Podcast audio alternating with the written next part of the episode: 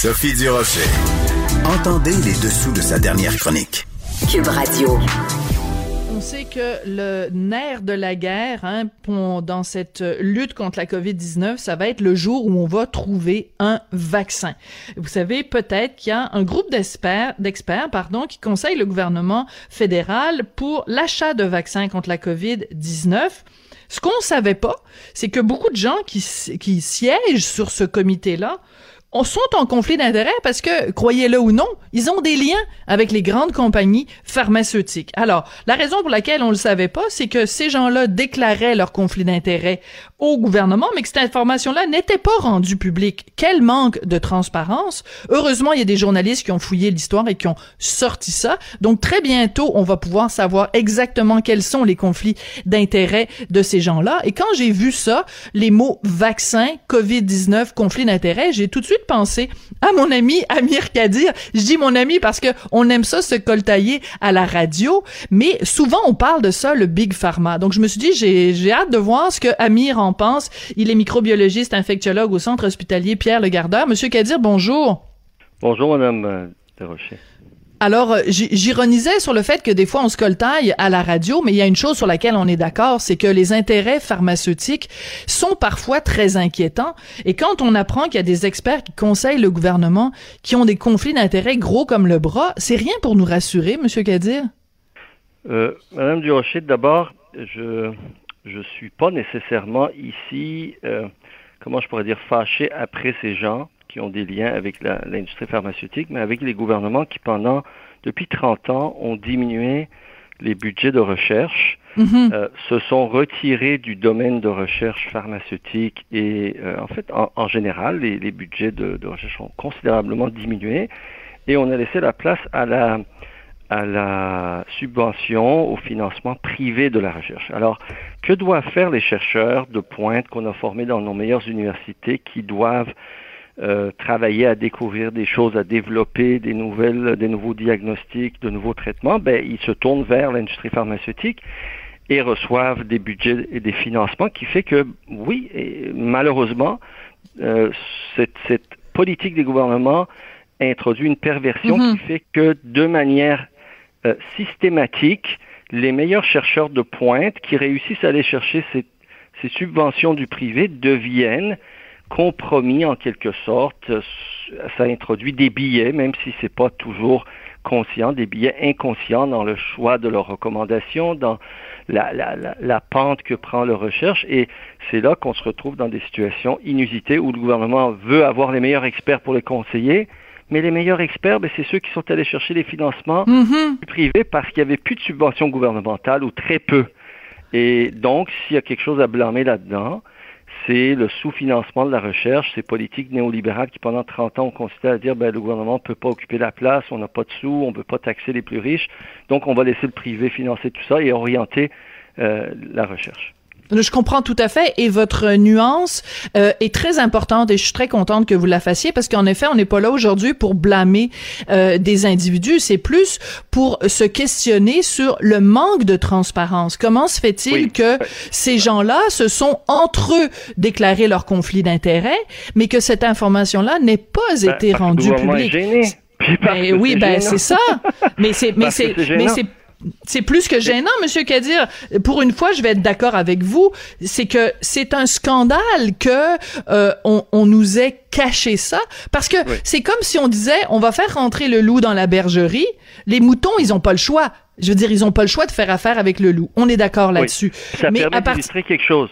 Par exemple, dans toute l'histoire entourant l'hydroxychloroquine et Gilead, avec son le remdesivir on m'a entendu dire que le remdesivir, là, il n'y a pas eu plus d'efficacité ou d'intérêt véritable démontré pour le remdesivir, avec des toutes petites études qui ont démontré des, dont on a changé euh, les, endpoints, c'est-à-dire les, effets recherchés en cours de route pour avoir de bons résultats, publié quelques papiers, puis tout de suite, ben, plusieurs scientifiques qui sont de près ou de loin attachés à ces intérêts pharmaceutiques, ou des journaux des grands journaux scientifiques qui reçoivent de des annonces. De Lancet, ouais. Oui, ben le Lancet c'en est un, mais tous les autres qui reçoivent des pages et des pages d'annonces des produits de Gilead ben, ont eu un billet de sélection favorable pour ça. Et pour quelques erreurs méthodologiques initiales du professeur Raoult, on a discrédité tout le reste de la recherche qui venait de la Chine, de l'expérience des pays qui l'ont utilisé. Je dis pas que l'un est supérieur à l'autre, mais l'un, euh, en fait, euh, l'un n'est pas inférieur à l'autre, de mon point de vue, d'après tout le travail que je fais dessus depuis six mois, mais tout le monde le constate, les praticiens le constatent, ils sont un petit peu, euh, ils sont, ils sont dans le, dans, dans l'interrogation, ils se demandent, mais bon sang, comment ça se fait que les autorités euh, appuient le remdesivir puis discréditent avec autant de force l'hydroxychloroquine? Ben, là vient ce biais systémique qui n'est mhm. pas le choix individuel de tel et tel individu, mais c'est à cause de toute cette, cette part trop grande de l'industrie privée dans la détermination de l'orientation de nos choix. Donc aujourd'hui, vous continuez à vous intéresser à l'hydroxychloroquine, vous ben, continuez. pas tellement, parce que parce que malheureusement, il n'y a pas de il y a pas de miracle ni dans le remdesivir ni dans l'hydroxychloroquine. Chacun a probablement sa place à des moments très très particuliers, mais on sait que dans les pays où ça a été largement utilisé de manière beaucoup plus libérale, comme en, euh, au Portugal, euh, au Maroc, en Inde, en Chine, euh, dans les pays asiatiques, ben, la mortalité est plus basse que dans les pays qui l'ont qui l'ont interdit, même d'usage comme la France ou la Grande-Bretagne. Mhm.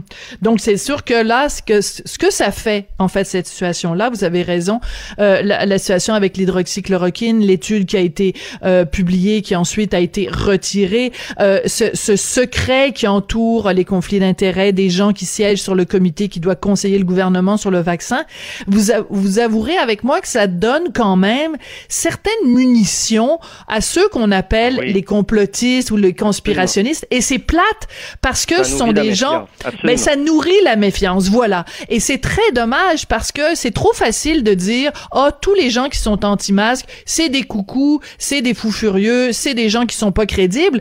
Ben des fois, tu sais, une horloge arrêtée à raison deux fois par jour, là. ben, des fois, il y a quand même des choses où on se dit, ben, il y a peut-être pas des complots partout, mais il y a des apparences de, de, de conflits d'intérêts, en, tout cas. moi, je n'ai jamais blâmé les gens qui sont contre ça euh, et toutes les accuser d'être des, des, abrutis, parce que, bon, il y a, il y a des gens qui sont carrément un peu en dehors de la traque, mais le fait qu'il y a des questionnements, je trouve ça sain. Il faut discuter, il faut garder les canaux de communication ouverts. Ce qui est certain, je suis d'accord avec vous, et c'est là qu'il faut faire la différence. Il n'y a pas un grand complot planétaire où des milliers de gens seraient en train de nous arranger quelque... Non.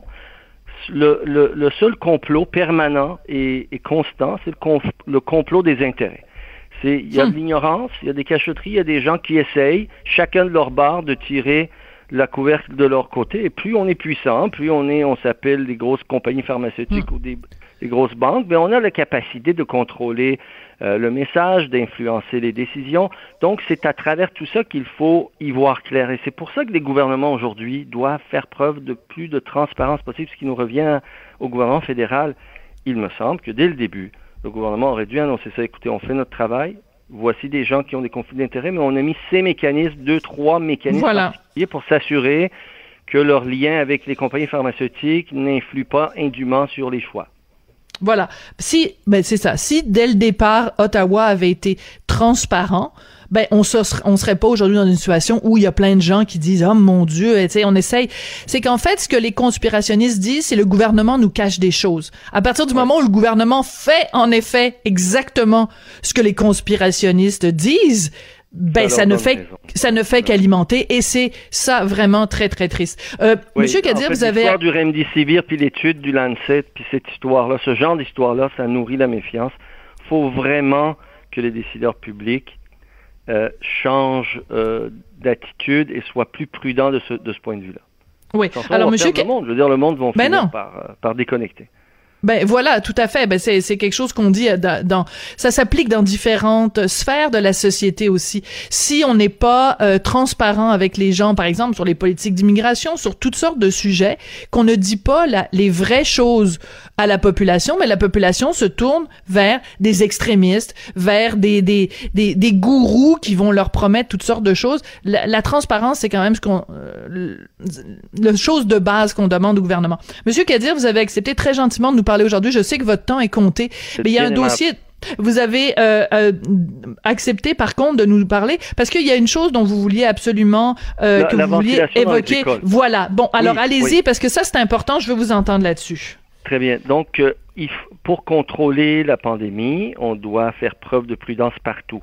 Maintenant, on sait, les données s'accumulent pour pour nous indiquer que l'infection se transmet aussi et peut-être de manière assez importante Certains prétendent même de manière plus prépondérante par voie d'aérosol aérienne que le contact, les gouttelettes, etc. Donc, le 2 mètres, c'est bien beau, se laver les mains, c'est bien beau, même porter les masques, c'est bien beau, mais il faut, dans les endroits clos, où il y a quelques-uns de toute façon qui ne porteront pas le masque ou vont l'enlever pour se parler, comme dans les classes, s'assurer qu'il y a une bonne filtration ou aération. À défaut d'avoir des systèmes d'aération dans toutes nos écoles, parce qu'on les a pas, hein, on le sait. Mhm. Je ne sais pas combien de classes, je pense qu'on a 30 000 classes au Québec. On n'a pas des, systèmes de ventilation pour avoir un échange de 5 échanges par, par heure d'air dans, dans, nos classes. Mais il faut les ouvrir ou il faut installer des fils, il faut faire quelque chose parce que si on ne s'assure pas de ça bientôt, euh, avec la l'augmentation du niveau d'incidence et du nombre de cas, ben, les, les, classes pourraient devenir des foyers de propagation euh, et de super propagation. Donc, euh, il faut qu'on y réfléchisse. Je sais qu'il y a des experts qui sont en train d'essayer de, mhm. de, faire des recommandations au gouvernement, mais j'en appelle à, à, la responsabilité du ministère de l'Éducation. Euh, il ne faut pas que son plan soit muet là-dessus. Qu'est-ce qu'on pense faire de la bonne ventilation, de la qualité d'air dans les classes, parce que si on n'a pas de moyens de bien ventiler, ben, on va favoriser la propagation. Et est-ce que l'option de d'imposer le masque en classe, qui est une option qui est invoquée par beaucoup de spécialistes, est-ce que ça c'est quelque chose que vous euh, vous euh, recommandez, Monsieur Kadir? Ça pourrait être un de ceux-là, mais ça ne peut pas être que ça parce que il y a certaines il y a un certain niveau à partir de je sais pas 8 ans ou 10 ans en, bas de 10 ou 8 ans, on sera probablement pas capable ou hmm. enfin il faut y réfléchir et donc on peut penser à d'autres moyens de mitigation donc ouvrir les fenêtres plusieurs fois durant la classe augmenter le chauffage pour pouvoir permettre ça ou hmm. installer des échangeurs d'air avec des filtres. Il y, a, il y a plusieurs moyens techniques, mais il faut y voir. Absolument. Bon, bon, on écoute, on espère Madame que... Durocher de votre attention.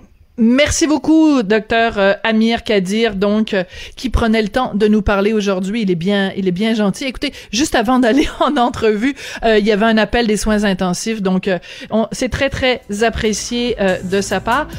donc Amir Kadir, qui est microbiologiste infectiologue au centre hospitalier Pierre Le Gardin. C'est comme ça que se termine l'émission. Je voudrais remercier Sébastien Laperrière à la réalisation, la mise en onde, Hugo Veilleux à la recherche. On se retrouve demain. Cube Radio.